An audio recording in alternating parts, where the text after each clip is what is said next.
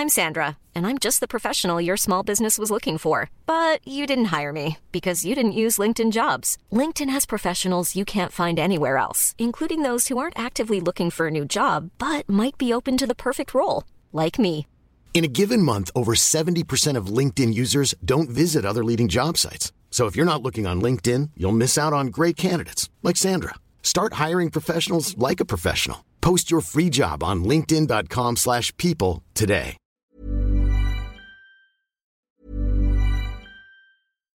Here's a cool fact. A crocodile can't stick out its tongue.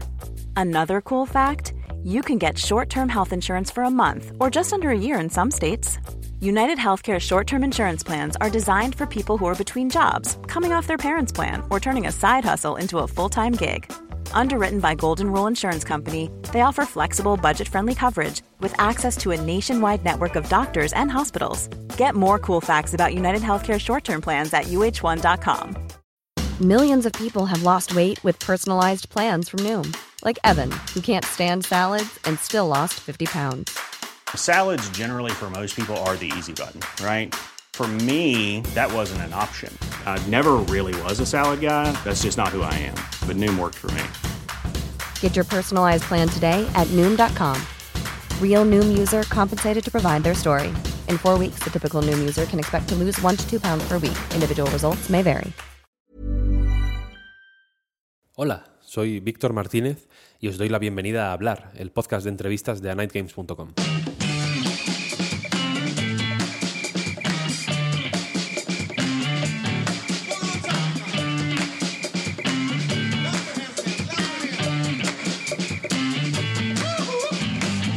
Empezamos nueva temporada de este podcast de entrevistas que solemos hacer en verano mientras Reload se toma unas merecidas vacaciones. Y la idea, por no dar muchas vueltas, es charlar durante un rato con personas relacionadas de muchas maneras con los videojuegos, ¿no? La gente que los hace, por supuesto, pero este año también tenemos preparadas algunas conversaciones con perfiles que van más allá del desarrollo. Creo que ha quedado una temporada muy interesante y esperamos que, que la disfrutéis y, y que os resulte provechosa, claro. Abrimos la temporada con una conversación con David León y Álvaro Muñoz, dos de los fundadores de Lince Works, el estudio barcelonés responsable de Aragami y su secuela, Aragami 2. El pasado mes de marzo, Lince anunció que cerraba sus puertas después de 10 años en activo y en el comunicado oficial se explicaba un poco el porqué del cierre ya, pero me pareció interesante profundizar un poco en, en las sensaciones y en los aprendizajes de David y de Álvaro y del resto del estudio, por supuesto, después de dedicar tantos años a trabajar en, en Aragami, un proyecto muy personal y que venía ya de hecho de sus años eh, universitarios. En la conversación se habla sobre lo material y lo, y lo, tangible, ¿no? lo físico, pero también de algunas cosas un poco más abstractas, menos físicas, como, como las ganas o la felicidad, que a veces también juegan un papel muy importante en un trabajo como el de desarrollar videojuegos. Creo que queda una conversación muy interesante, así que espero que la disfrutéis y vamos con ello.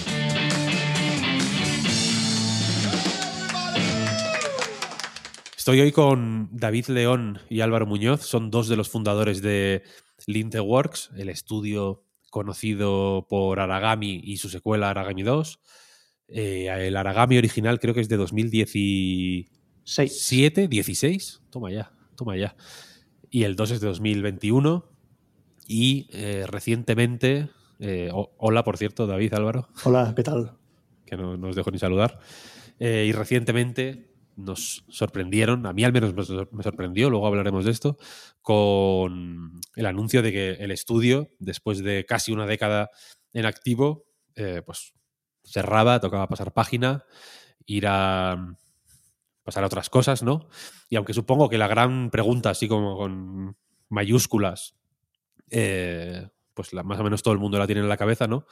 Me quería parar un poquito antes de, de ir en esa dirección en, pues bueno, en, en, en esta última década, en vuestros orígenes, vosotros empezasteis eh, dentro del máster de la Pompeu Fabra con un proyecto que, bueno, llamó bastante la atención. Creo que, creo recordar que es, pues, estuvo incluso en medios internacionales. Se llamaba Path of Shadows. Es un poco como el prototipo de Aragami, ¿no? Y después de publicar ese Path of Shadows, os lanzasteis a la piscina. Creo que en esa época la piscina, no sé si tenía menos o más agua, pero bueno, el nivel era distinto, me da la sensación.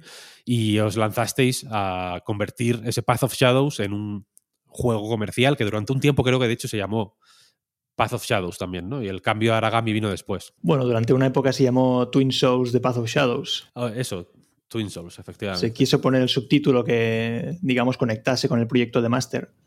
Eh, pero creo que fue Sony, ¿no? Nos aconsejó que cambiáramos el nombre, con razón, ¿no? Era un nombre muy largo y difícil de recordar. Y Aragami funcionó muy bien. Twin Souls, que eh, creo recordar que eh, cuando poquito después de que termináis el máster, supongo, eh, hablé con David, concretamente creo que fue, y me. Y recuerdo que yo en esa época, por ejemplo, todavía no había entrado en ese mundillo. Llegué un poco tarde, pero tú ya estabas a tope con el Dark Souls. Entonces, igual, Ah. hubo muchos juegos que se llaman no sé qué Sí. Souls en esa época. Era un poco la época en la que ya Demon Souls ya había hace tiempo que había salido, eh, salido Dark Souls, ¿no? Empezó a tomar fuerza el, el género. Sí, sí. Y bueno, eh, empezaron a sacar, a salir juegos con misma estética, digamos, ¿no? Mi- mismo nombre, un Titan Souls, ¿no? Un- eh, bueno, dijimos que hablando con PlayStation Europe, creo que era, yendo a Londres a hablar con ellos, pues justamente nos preguntaron por el nombre, ¿no? Y qué opinamos de él y, y, bueno, es una, es una pregunta que me tenía yo preparada y sabía que la respuesta era cambiemos de nombre, busquemos algo más comercialmente viable a nivel de marketing, algo que entrase mejor por los ojos, ¿no?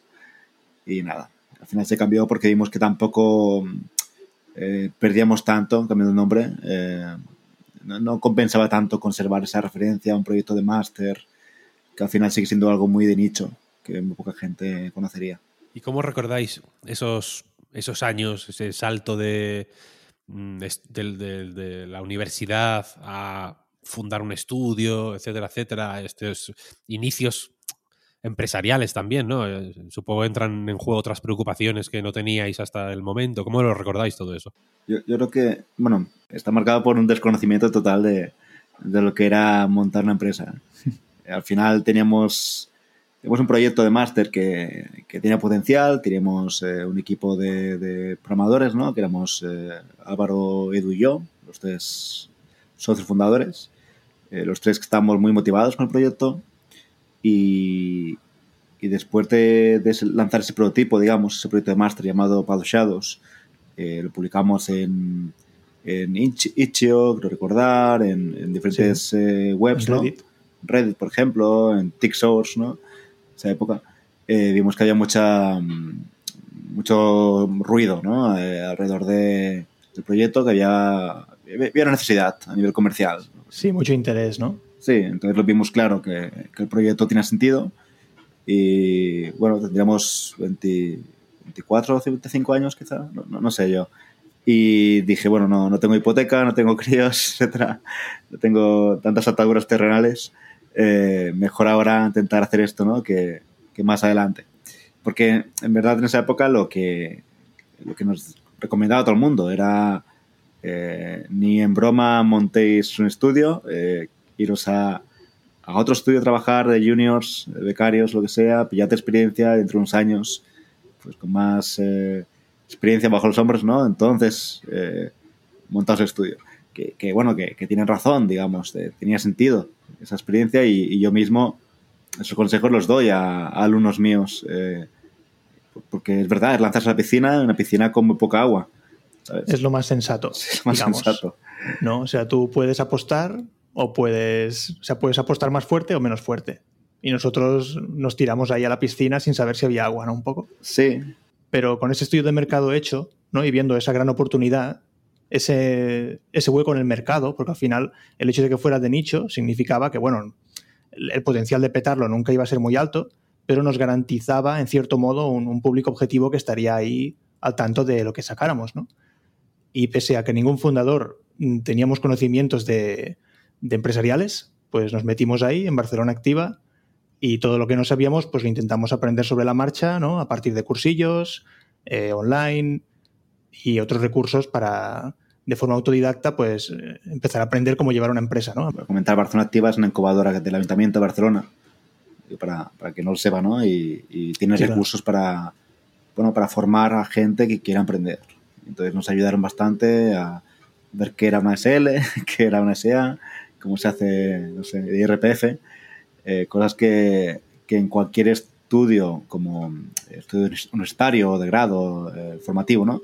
Eh, de videojuegos, nadie te enseña, o al menos mm, hace 10 años nadie te enseñaba, y, y creo que es crucial para, para llevar cualquier tipo de, de empresa, ¿no?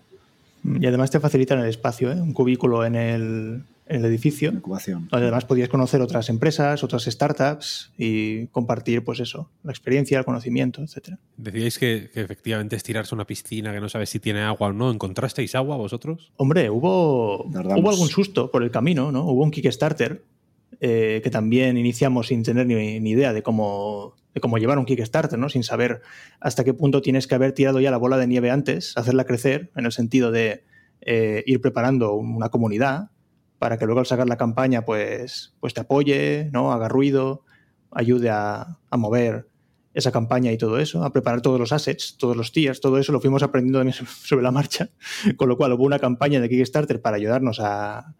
Bueno, que para que no lo sepa, Kickstarter es una plataforma online de crowdfunding para, para buscar eh, usuarios que te financien el proyecto mientras los desarrollas. ¿no? Entonces esto, eh, pues intentó sacar adelante, no funcionó. A posteriori, eh, estamos contentos de que no funcionara porque, claro, nuestras metas eran súper surrealistas a nivel de timings y a nivel de presupuesto. Pero bueno, fue una pequeña piedra ¿no? en el camino eh, que dijimos, ostras, esto no ha funcionado, a ver si es que esto no irá bien, a ver. Pero, pero bueno, a partir de préstamos, ¿no? empezamos con un préstamo personal, luego vino un ENISA, que es un préstamo participativo de- del Estado, ¿no? luego pasamos de, de, de Barcelona Activa a Game BCN, que es la primera edición de una incubadora aceleradora de, vi- de videojuegos, eh, llevada por, bueno, Incubio por aquel entonces y también el Ayuntamiento de Barcelona eh, y tal. Y ahí, pues por el 2000, principios del 16 o finales del 15, creo, finales del 15, Verano del fue 15. cuando ya aparece Sony y nos ayuda, bueno, pues, pues a acabar el proyecto a nivel financiero, ¿no? Esos 250.000 euros que nos faltaban, creo que era. bueno, no, no era mucho dinero eh, de forma relativa, ¿no? Si miras a la industria y los presupuestos que se llevan, pero bueno, era una parte importante del presupuesto que nos hacía falta. Ellos nos ayudaron eh, con una parte de eso y, y así pudimos sacar el proyecto adelante. Es una época que entiendo que ahora, ahora la estáis eh, describiendo con unos términos muy, es, muy concretos, que por lo que me comentáis no, no teníais esos términos, ese conocimiento en ese, en ese momento. Entonces, pero entiendo que también hay algo mm, de esos años en concreto, de 2014, 2015, por ahí, que, que, que tenía que ser muy emocionante, ¿no? En realidad, Es- estar ahí mm, con, el impulso de la juventud, ¿no? De decir, venga, efectivamente, hago el Kickstarter y voy a prometer que en tres meses tengo no sé qué, aunque no sé de dónde voy a sacar las horas, ¿no? Sí, de, hecho sí. A ver, creo que tal vez somos gente no muy sentimental, ¿no? Eh, sentimos cosas, pero a la hora de exteriorizarlos como que fallamos un poco.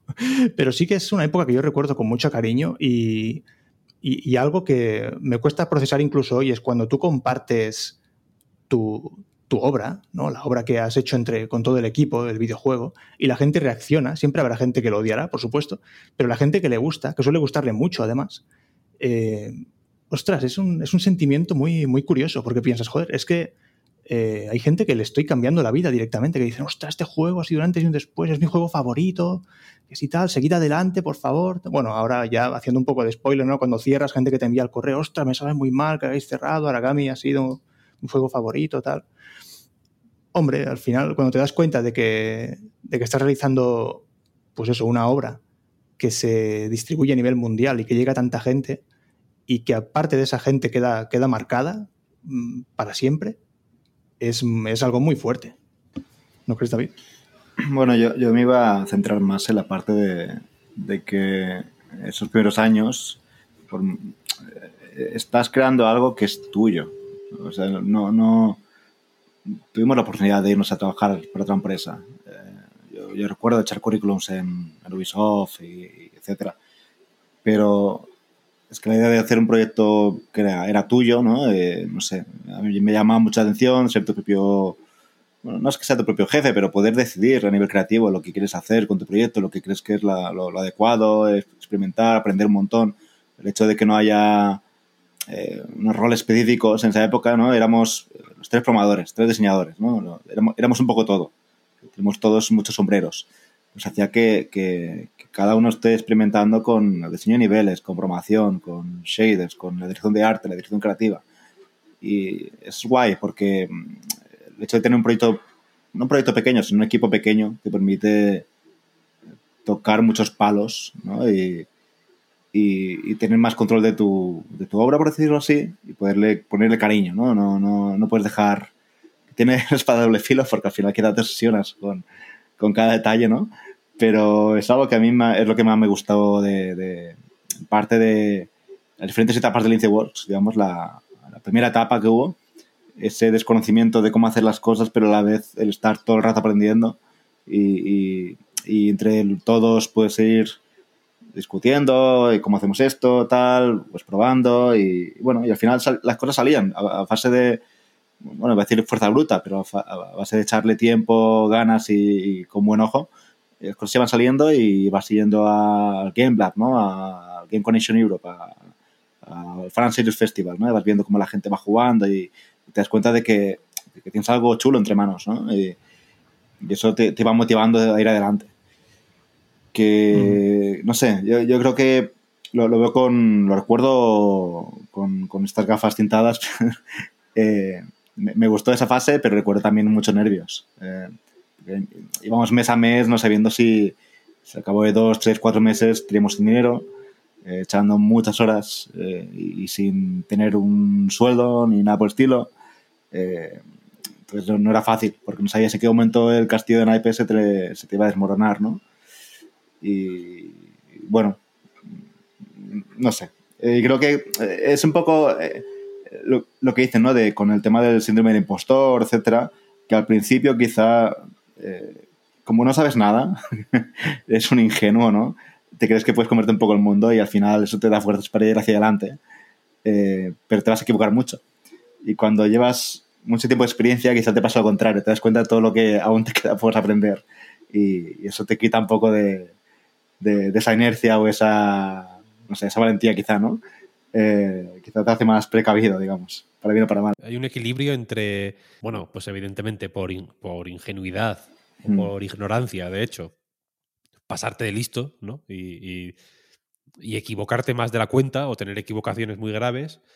Y luego, pues a mí me pasa, ¿eh? yo, yo, yo, tengo esa sensación, ¿eh? cuando yo era joven, efectivamente, aunque no en otro, en otro campo, pues evidentemente tenía esta sensación de, venga, soy, somos el futuro, ¿no?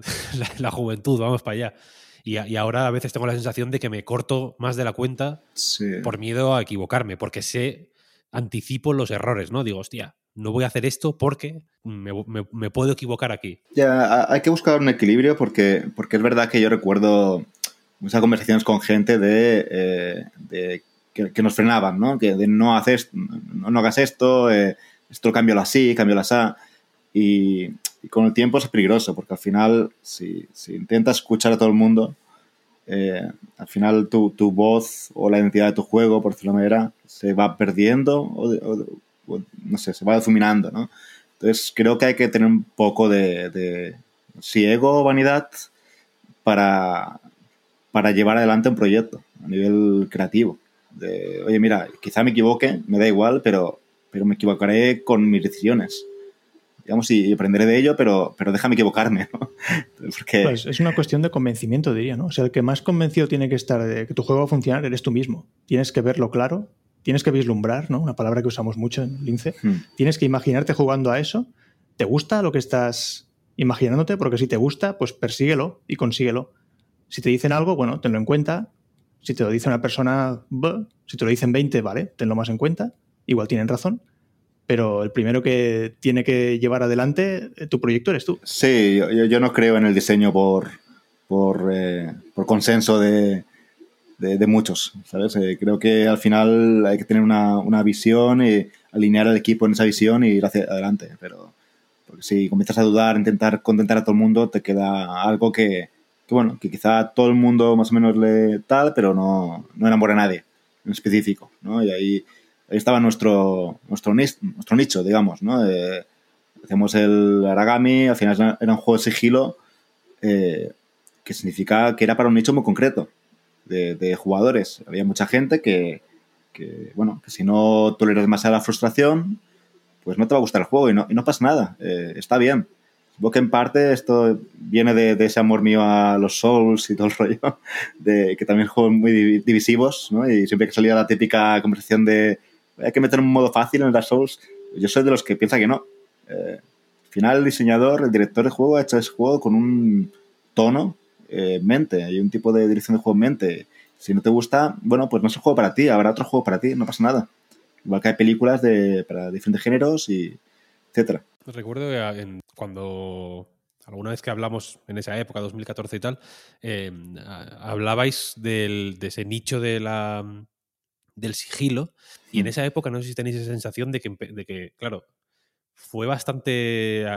Hay, hay, ahora resquicios también de eso, ¿no? O, o se, ha mantenido en cierta medida, pero en esa época como que de pronto los nichos eh, estaban cogiendo fuerza, ¿no? Como que de pronto decías, ostras, a mí me gusta mucho, mm, yo qué sé, las... Eh, este tipo de juego hiperespecífico. Si haces uno suficientemente bueno, hay un nicho que igual, que, pues efectivamente no, igual no te hace multimillonario, pero hay suficiente... Sí, te, te entiendo, puedes vivir de ello suficiente público, ¿no? Como para, como para que pueda apoyar eh, propuestas que en, otro, que en otra época, antes de eso, posiblemente, y no sé si ahora, ahora si queréis me lo comentáis, eh, igual era más difícil, ¿no? Ponerte a hacer un juego hiper específico mm, de, tal manera. Yo, creo que se, se, mezclan varias cosas, ¿no? Por un lado, a nivel de, de recursos. Eh, tú si quieres ir al, al hacer el Marvel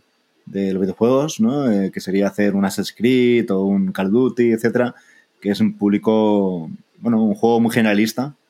Eh, al final, ¿cómo compites contra esto? A nivel de, fuerza bruta, de, recursos, de calidad visual. no podemos hacer un Last of Us o un Uncharted. No, es que no se puede, no se puede competir ahí.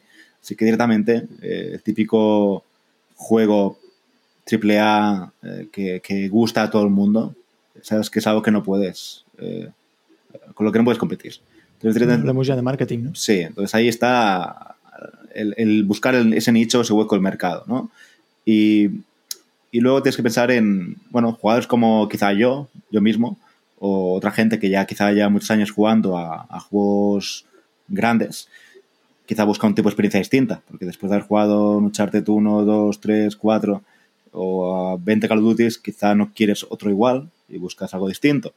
Entonces ahí es donde, ahí donde entramos nosotros, ¿no? Encontrar ese tipo de experiencias que, un jugador puede buscar, que son diferentes y que nosotros podemos darle algo distinto. Somos un, son un estudio indie al final, un estudio pequeño, tiene que ser el, la, boutique ¿no? de, del, juego un poco más eh, hecho a medida.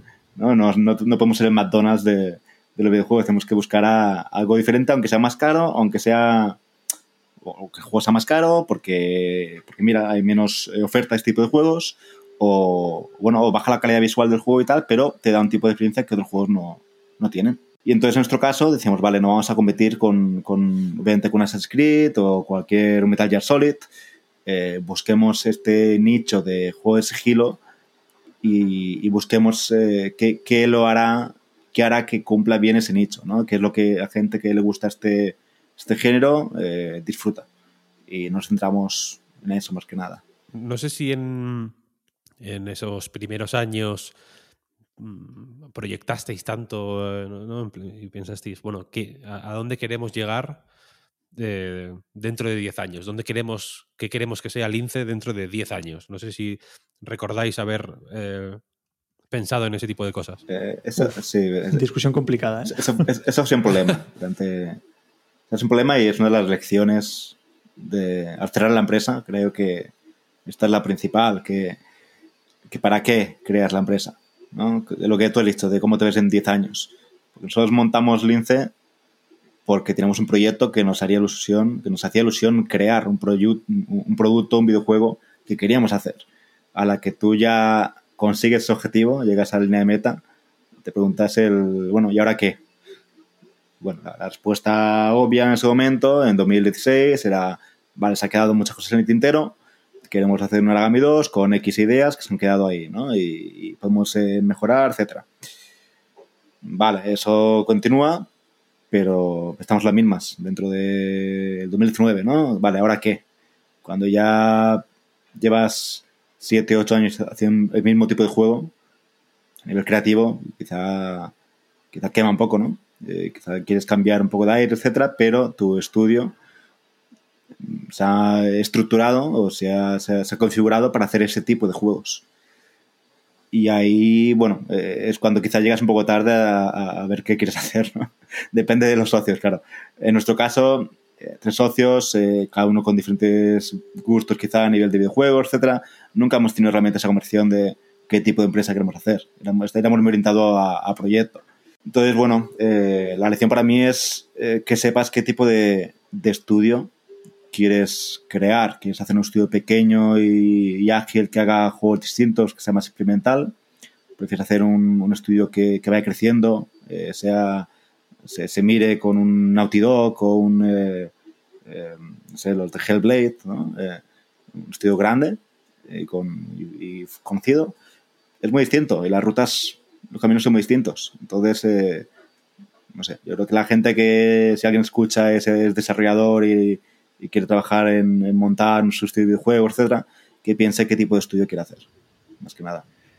Sí, es, es un tema peliagudo este. Si algún grupo de estudiantes o, algún, o alguien va a empezar a, va a fundar un estudio en base a un proyecto como nosotros, pues que sea una discusión que vayan teniendo de tanto en tanto, que no lo vayan dejando pasar como hicimos nosotros, porque te lo vas a encontrar. O sea, nosotros, por mucho que en el plan de negocio pusimos, sí, sí, haremos varios juegos y tal, sí, ningún problema.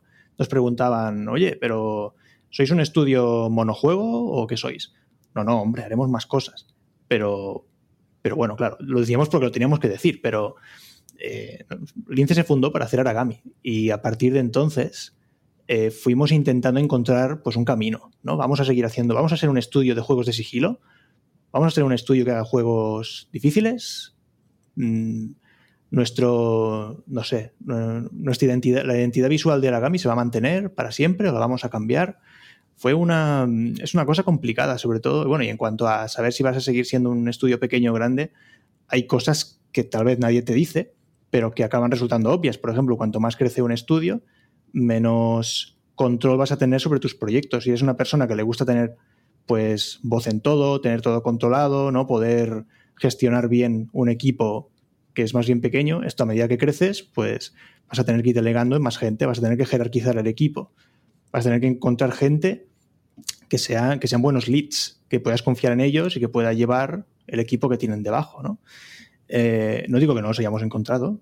De hecho, hemos tenido la suerte de que la gente que ha entrando en Lince, por lo general, se ha quedado. Ha sido gente que ha funcionado muy bien, tanto a nivel laboral como a nivel humano.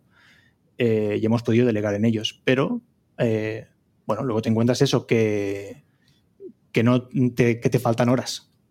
Entonces, tener en cuenta eso de cara a crecer o no crecer. Si queréis, pasamos ya a la, a la gran pregunta, ¿no? ¿Por, ¿Por, qué decidisteis cerrar Lince? Ya habéis dejado caer por ahí, eh, entiendo, como chispazos, ¿no? Habéis dado pinceladas, pero ¿cómo lo describiríais? El motivo más sencillo de, de explicar y de entender era que simplemente se acababa el dinero. O sea, Lince tiene una reputación y lo que quieras, pero al final mantener un equipo de 20 personas es muy, muy caro. Muy caro. Tus juegos tienen que funcionar muy bien o tienes que tener algún inversor grande detrás o, bueno, o se te van acabando las opciones. De manera que, bueno, básicamente lo que nos llegó a pasar es que nosotros teníamos una apuesta eh, bastante ambiciosa que consistía en tener dos proyectos funcionando a la vez. Porque, bueno, desde que fundamos Lince, primero teníamos Origami, luego Origami 2, se trata de un solo proyecto, un proyecto que si no funciona, te vas a pique directamente. ¿no? Y queríamos empezar a construir algo que permitiera, bueno, pues que si un proyecto no funciona bien, que te puedas apoyar en el otro, que cuando estás acabando la producción de un proyecto, parte del equipo pueda ya meterse en el otro proyecto sin tener la gente ahí sin saber qué hacer, sin tener que pensar en despido gente, no despido gente, porque retener el talento en, un estudio indie en Barcelona no es trivial. Eh, tienes un, nivel ahí de, opciones y, tal para los empleados que, bueno, tienes, que, tienes que preocuparte de mantener los empleados ocupados y felices, ¿no? Y no es trivial ese aspecto. Entonces, bueno, empezamos a construir un lince, eh, bueno, algo más grande, capaz de soportar dos proyectos. Eh, uno de los proyectos era una apuesta bastante grande que se alejaba incluso del sigilo, ¿no? Era un, juego de acción-aventura en tercera persona, había, era como un primo hermano ¿no? de lo que habíamos hecho. Teníamos suficiente, eh, bueno, expertise, ¿no? experiencia, para saber que se podría hacer algo, pero fue una apuesta grande, ¿no? En parte porque queríamos también que el equipo oxigenase, ¿no? Y mientras tanto, bueno, pues la Dragami seguía ahí en desarrollo. Entonces, ¿qué pasa? Pues que, bueno, aparecieron varias entidades eh, con, la posibilidad de, meter inversión. ¿no? Entonces, vale, pues parecía que la cosa podía funcionar. Si, alcanzábamos eso, ese objetivo, si conseguíamos tener financiación para los siguientes proyectos, si conseguíamos dinero de un tercero, para tener que dejar de preocuparnos que cada vez que empezáramos un proyecto tener que buscar financiación para poder terminarlo, eh, si si hubiéramos conseguido eso, hubiera sido un, hito. Nos hubiéramos eh, establecido ya como empresa definitivamente. Porque por mucho que eh, la fama del Lince haya sido más o menos, la realidad ha sido esa. Cada vez que hemos hecho un juego, eh, nunca se ha empezado con suficiente dinero para terminarlo. Siempre hemos dependido de un tercero que meta dinero. Y eso, bueno, pues conlleva contratos, conlleva responsabilidades, conlleva, bueno, que la gente pueda intentar más o menos meterse en la cocina. Eh, bueno, eh, es algo que por lo general hemos conseguido evitar bastante. No hemos tenido inversores hasta ahora por eso, porque nos daba cierto miedo ese aspecto, pero bueno, financiación al proyecto sí que hemos tenido. Con lo cual, bueno, teníamos esa, esa imagen eh, en mente del INCE, estuvimos a punto de conseguirla, pero por el contexto socioeconómico, pues al final las empresas han empezado a echar gente, han empezado a recortar en inversión y nos ha pillado ahí. Básicamente esa vorágine, esa especie de recesión en ciernes nos ha pillado y de repente, pues mm, una opción que teníamos bastante, bastante a huevo de inversión, pues no pudo ser. Y nos encontramos con la decisión difícil de decir, vale, ¿qué hacemos ahora? ¿Echamos a qué? ¿Al 90% del equipo intentamos sobrevivir como sea? ¿Nos quedamos en modo moribundo pensamos un juego pequeño por hacer cuando los socios no están del todo alineados en querer hacer juegos pequeños. ¿Hacemos eso con la posibilidad de que explote?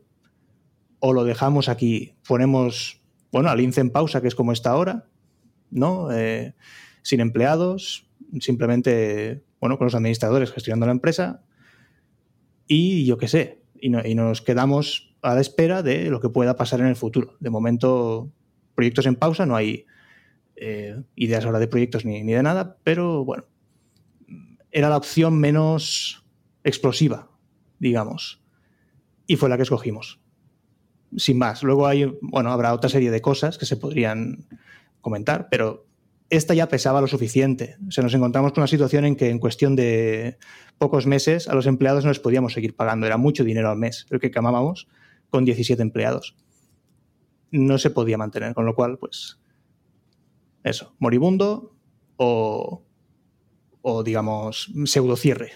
Y escogimos pseudocierre. Es un buen resumen. entiendo que, el, que hay un motivo material, eh, pues en fin, que no, creo que no, es difícil de, de entender, efectivamente.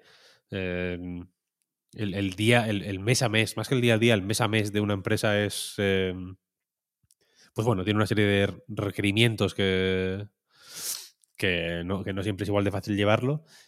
Pero habéis dicho eh, lo de los juegos pequeños, por ejemplo, que, mm, que claro, que, o sea, que entiendo que, hay también motivos eh, artísticos, si queréis decirlo, ¿no? o sea, un convencimiento de que lo que queréis hacer es una cosa y no simplemente seguir adelante.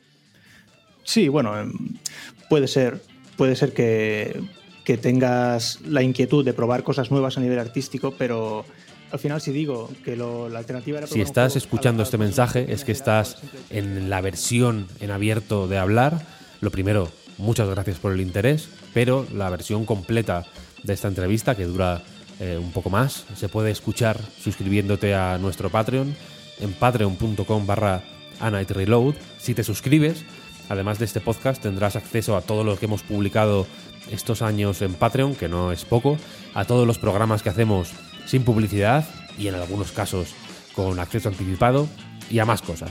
Échale un vistazo a patreon.com barra Reload para más información. Muchas gracias por el apoyo y nos escuchamos en el siguiente episodio. Hasta luego.